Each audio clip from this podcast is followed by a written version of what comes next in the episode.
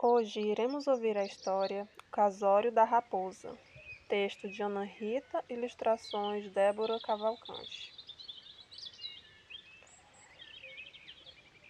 Dizem que na natureza acontecem fatos curiosos. Ela faz as plantas florescerem, faz o dia ensolarado, a noite de lua azul e o céu estrelado. Faz o pássaro beijar com carinho a flor e a lagarta virar borboleta em cor forma o arco-íris e a estrela cadente. Como nasce o olho d'água? Que fio liga a tomada do vagalume? Será que caiu do céu a estrela do mar? A natureza é fantástica. Um dia, Dona Raposa, viúva faceira e festeira, de cauda peluda, cansou de viver sozinha e decidiu se casar. Faltava apenas um noivo mas logo surgiu um distinto pretendente, um lobo que veio lá da Espanha morar no Ceará. Ele estava triste, pois vivia solitário e não tinha parentes por aqui. A raposa esperta e pretensiosa pediu então a mão do lobo em casamento. Não recebeu a resposta, marcou uma grande festa e convidou toda a bicharada. Queria fazer de seu noivo um lobo alegre e ousado. O senhor lobo ficou entusiasmado. Nem parecia aquele triste e acanhado de outrora. Agora se arrumava e até perfume passava. Estava tão feliz que parecia milho de pipoca na panela a pular. Comprou a melhor roupa de festa lá da bodega do Bartolomeu, que ficava no alpendre amarelo em frente à quitanda da praça. Os bichos ficaram contentes ao ver que Dona Raposa ia se casar com seu lobo que antes andava triste e agora estava cheio de alegria no olhar. Mas surgiu um problema para a festança. Alguns animais queriam chuva no dia do casamento para refrescar, outros, os raios quentes do sol para a festa iluminar. Que confusão! Agora qual seria a solução? A natureza ficou pensando como podia a todos os convidados agradar. Talvez fosse fazer sol ou quem sabe chover. Só não podia o casamento deixar de acontecer. O grande dia chegou. Os bichos estavam animados. O vento soprava suave, Dona Abelha afinava seu zumbido afinado, seu calango era o padrinho, havia até um cortejo de pássaros e borboletas decorando o altar. A noiva raposa estava toda arrumada e tinha no cabelo uma flor encarnada. O noivo lobo, o Ivando vaidoso, estava vestido num paletó e usava no peito um cravo vistoso. De repente, a natureza resolveu intrigar e deu para os noivos um presente inesperado: sol e chuva. Foi aquela agazarra, chuva e sol. A chuva caindo azul, limpa e fresquinha. O sol, no nosso astro rei, radiante e majestoso, iluminava o altar tudo ao mesmo tempo, mas não tinha desentendimento. Um arco-íris coloria o céu, era dia de comemorar. Fios de sol com gotas d'água pareciam dançar contentes sem parar. Então a bicharada começou a cantarolar. Sol e chuva, casamento de viúva. Chuva e sol, casamento de espanhol. Sol e chuva, casamento de viúva. Chuva e sol, casamento de espanhol. Como é bem quista a dona Raposa. Até o jardim ficou colorido em flor. Dá uma vontade de abraçar o tempo que se põe ao redor do amor. Vendo toda aquela magia, seu lobo se tornou mais ousado e cheio de alegria. Portanto, preste bem atenção. No litoral, na serra ou no sertão, quando sol e chuva juntos vêm nos visitar, é um presente da natureza para a viúva raposa que conseguiu um marido arranjar. Sim.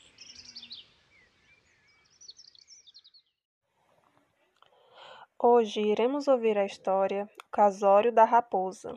Texto de Ana Rita, ilustrações Débora Cavalcante. Dizem que na natureza acontecem fatos curiosos. Ela faz as plantas florescerem, faz o dia ensolarado, a noite de lua azul e o céu estrelado.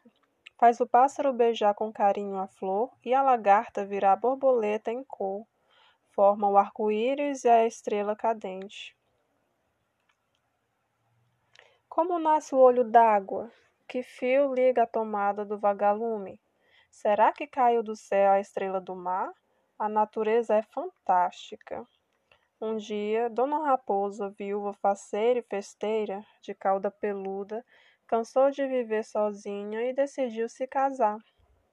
Faltava apenas um noivo, mas logo surgiu um distinto pretendente, um lobo que veio lá da Espanha morar no Ceará. Ele estava triste, pois vivia solitário e não tinha parentes por aqui. A raposa esperta e pretensiosa pediu então a mão do lobo em casamento. Mal recebeu a resposta, marcou uma grande festa e convidou toda a bicharada. Queria fazer de seu noivo um lobo alegre e ousado. O senhor lobo ficou entusiasmado. Nem parecia aquele triste e acanhado de outrora.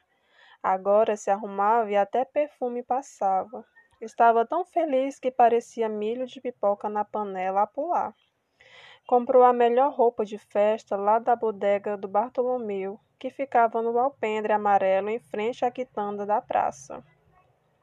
Os bichos ficaram contentes ao ver que Dona Raposa ia se casar com seu lobo, que antes andava triste e agora estava cheio de alegria no olhar. Mas surgiu um problema para a festança. Alguns animais queriam chuva no dia do casamento para refrescar, outros, os raios quentes do sol para a festa iluminar. Que confusão! Agora, qual seria a solução? A natureza ficou pensando como podia a todos os convidados agradar. Talvez fosse fazer sol ou quem sabe chover. Só não podia o casamento deixar de acontecer. O grande dia chegou. Os bichos estavam animados. O vento soprava suave, Dona Abelha afinava seu zumbido afinado, seu calango era o padrinho, havia até um cortejo de pássaros e borboletas decorando o altar. A noiva raposa estava toda arrumada e tinha no cabelo uma flor encarnada. O noivo lobo usava vaidoso. O noivo lobo, o Ivando vaidoso, estava vestido num paletó e usava no peito um cravo vistoso. De repente, a natureza resolveu intrigar e deu para os noivos um presente inesperado: sol e chuva. Foi aquela agazarra, chuva e sol. A chuva caindo azul, limpa e fresquinha. O sol, no nosso astro rei, radiante e majestoso, iluminava o altar. Tudo ao mesmo tempo, mas não tinha desentendimento. Um arco-íris coloria o céu. Era dia de comemorar. Fios de sol com gotas d'água pareciam dançar contentes sem parar. Então a bicharada começou a cantarolar. Sol e chuva, casamento de viúva. Chuva e sol, casamento de espanhol. Sol e chuva, casamento de viúva. Chuva e sol, casamento de espanhol. Como é bem como é bem quista a dona raposa. Até o jardim ficou colorido em flor. Dá uma vontade de abraçar o tempo que se põe ao redor do amor.